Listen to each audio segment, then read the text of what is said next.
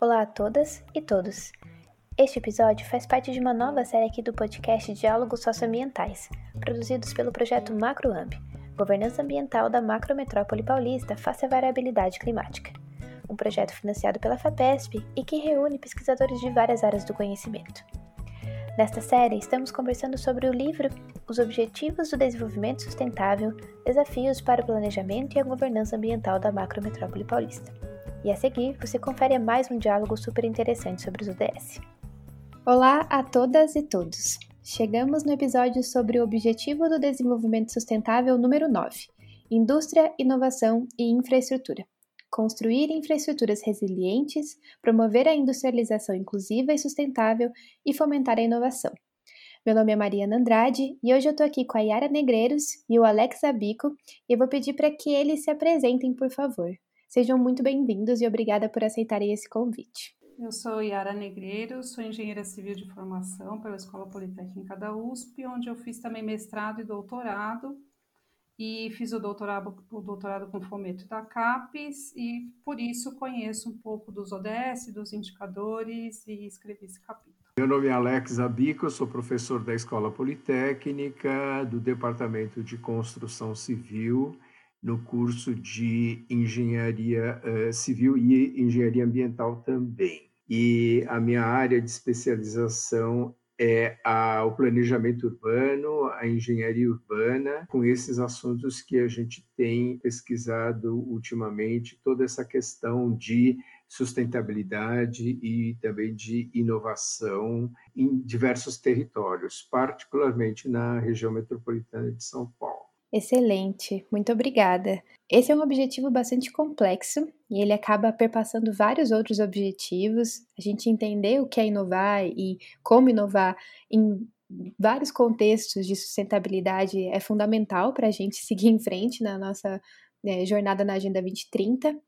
E vocês trazem no, no capítulo que é importante a gente trazer essa questão da inovação, especialmente num contexto de crescimento populacional global, no rápido aumento da urbanização, da escassez de recursos naturais e de mudanças climáticas.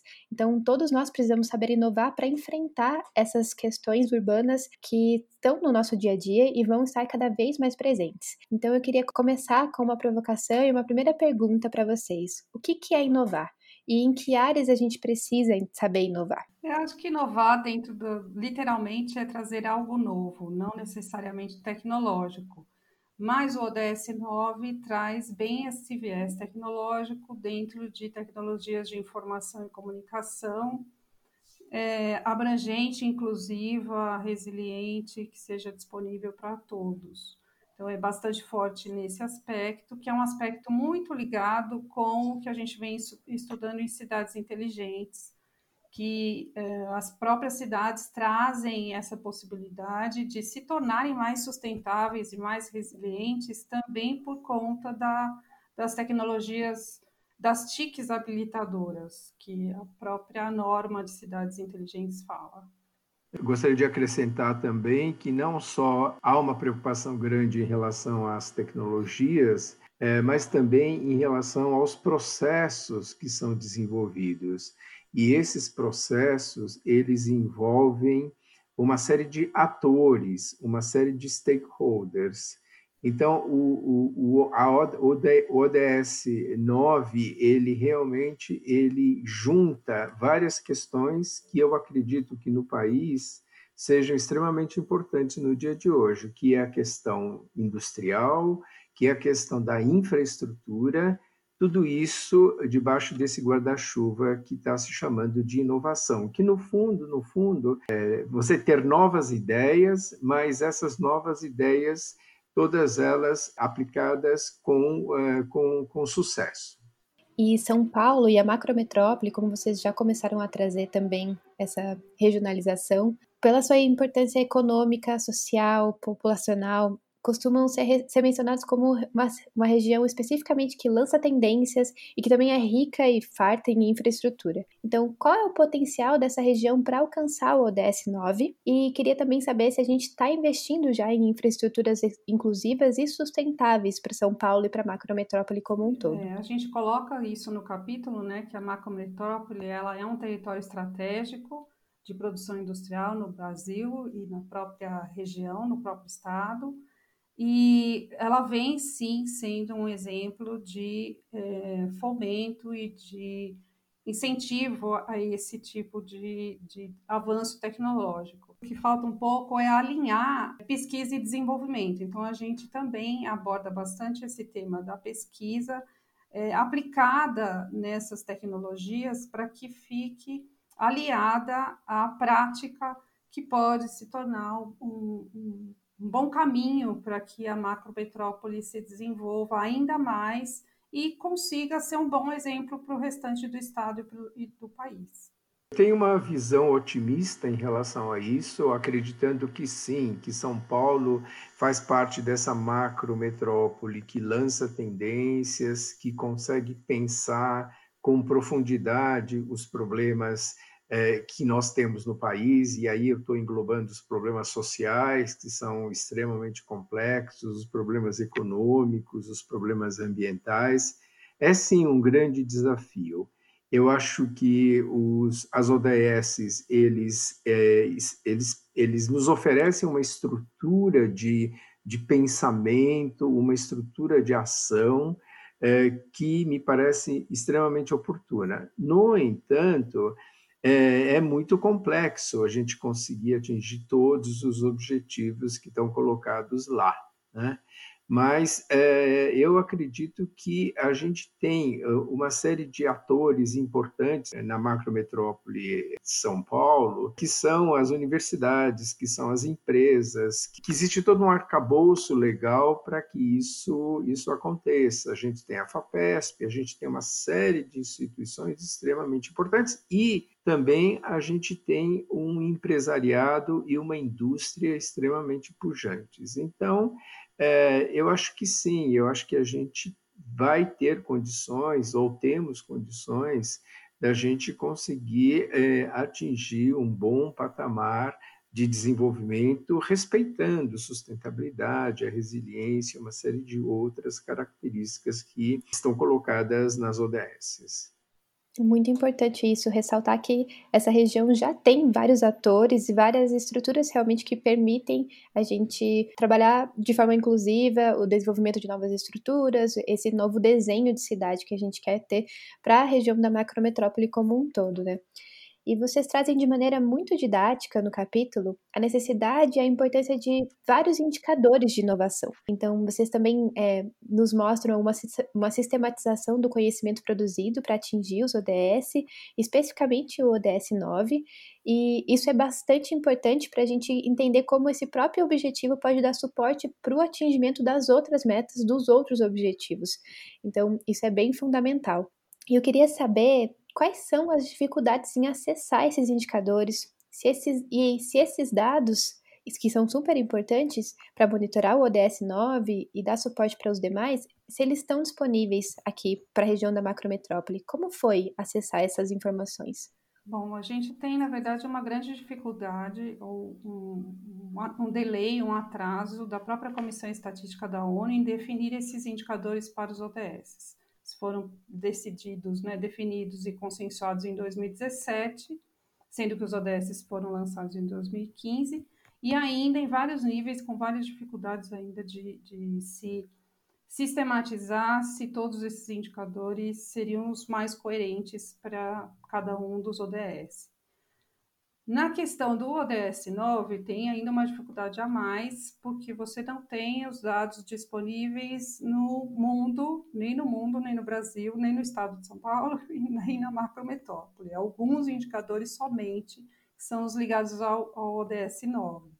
Por outro lado, no nosso trabalho, é, meu e do professor Alex, junto à comissão 268 da BNT, a gente vem se deparando com todo um sistema de indicadores é, voltados às cidades, voltado ao ambiente urbano, que englobam esses ODS. Então, o que a gente traz no capítulo também é uma sugestão de utilização desses outros indicadores para é, apoiar essa, essa governança baseada em dados para se atingir o ODS 9.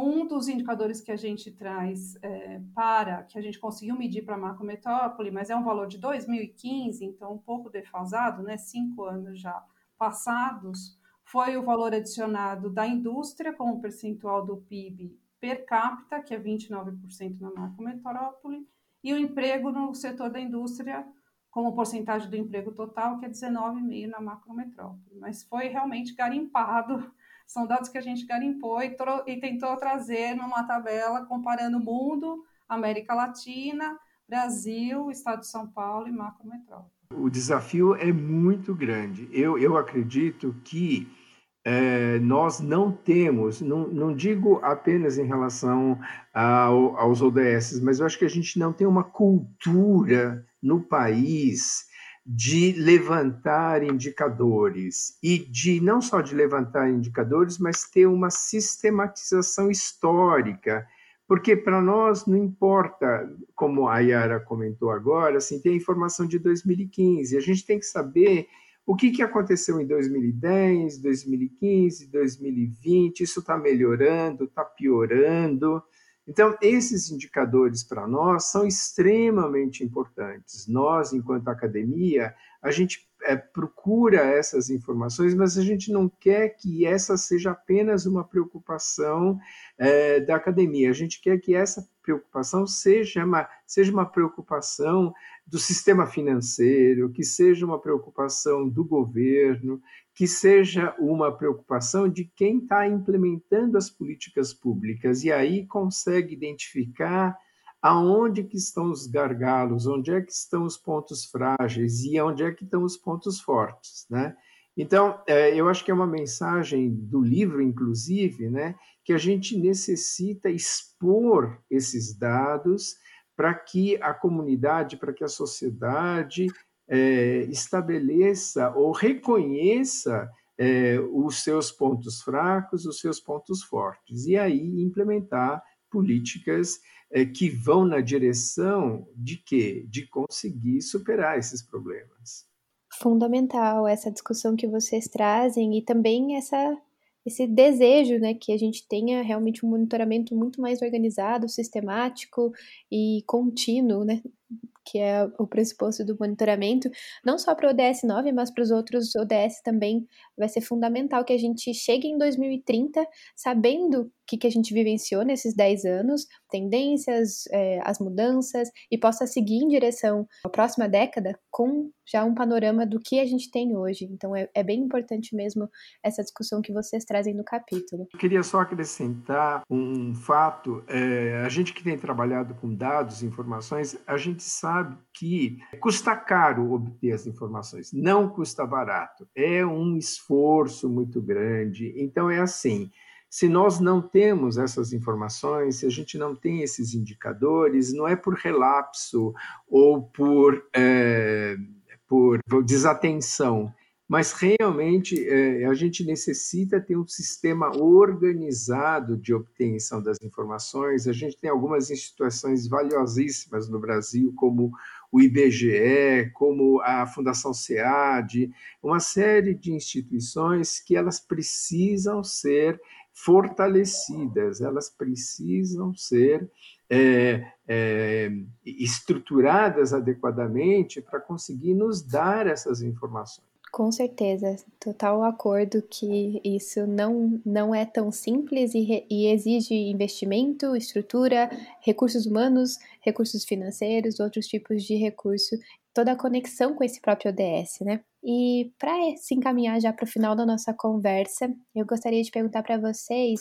o que, que, pode acontecer com a macrometrópole paulista em termos de indústria, inovação e infraestrutura nos próximos 10 anos. Quais são os cenários e quais alternativas temos para chegar em 2030 sendo uma cidade, uma região com cidades mais sustentáveis e resilientes? Como vocês veem essa, essa projeção?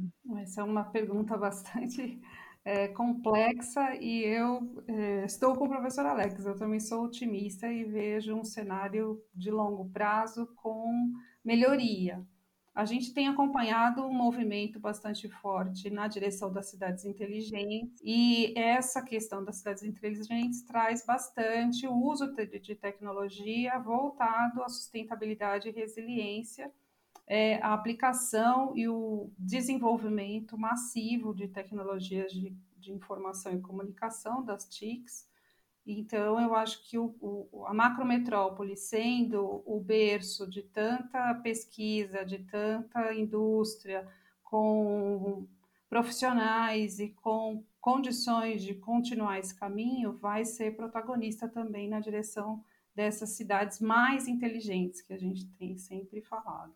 Mas é um desafio realmente trabalhar com a governança baseada em dados. É preciso buscar esses dados e que os dados sejam utilizáveis, se, sejam utilizados, sejam gerados e sejam mais palatáveis para todos os atores, inclusive o cidadão. Acho que o cidadão, é, acompanhando os indicadores, conseguindo acompanhar números, consegue dizer, ah, estamos na direção, não estamos na, na direção da Agenda 2030, vamos mudar a, dire, a direção e atingir os objetivos de longo prazo. É, isso realmente eu acho que é uma coisa que a gente tem que acreditar. Eu gostaria é, de lembrar, sem tirar a fala dos colegas meus que vão falar sobre os outros objetivos, né, é, que, por exemplo, é, toda essa discussão em relação à regulação do setor de saneamento, né, saneamento é uma infraestrutura fundamental para o país, né, quer dizer, a gente, é, será que daqui 10 anos a gente vai estar numa situação melhor? Eu acredito que sim, mas isso vai depender de um esforço muito grande que nós fizermos, né? E saneamento, particularmente, eu acho que é um setor industrial, que é a questão da produção da água, que é a produção do esgoto tratado, e que isso tudo eh, nos parece fundamental para a gente garantir a sustentabilidade é, da nossa região metropolitana e da macrometrópole aqui de São Paulo.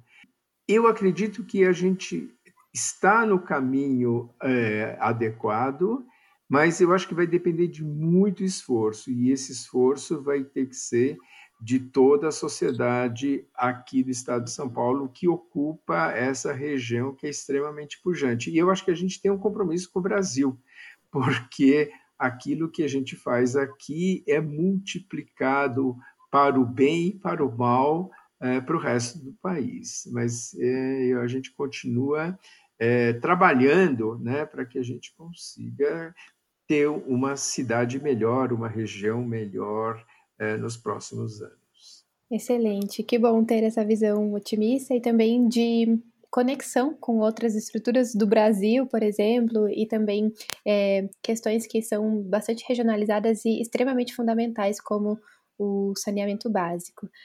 Eu queria agradecê-los muito por essa conversa, foi muito rica, foi muito é, cheia de elementos que complementam o texto que tem no capítulo.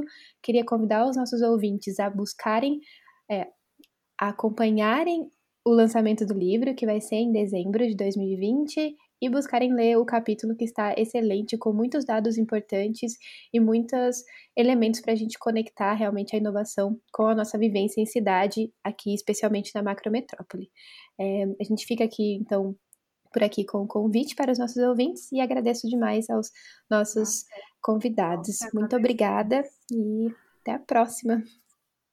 Obrigada. Muito obrigado. obrigado. Não deixe de acompanhar o lançamento do livro online em dezembro. Em breve, mais informações sobre o evento. Enquanto isso, acompanhe o projeto pelas redes sociais. Os links estão na descrição. Até logo! Esse podcast foi produzido e editado pela Bloom e colaboradores.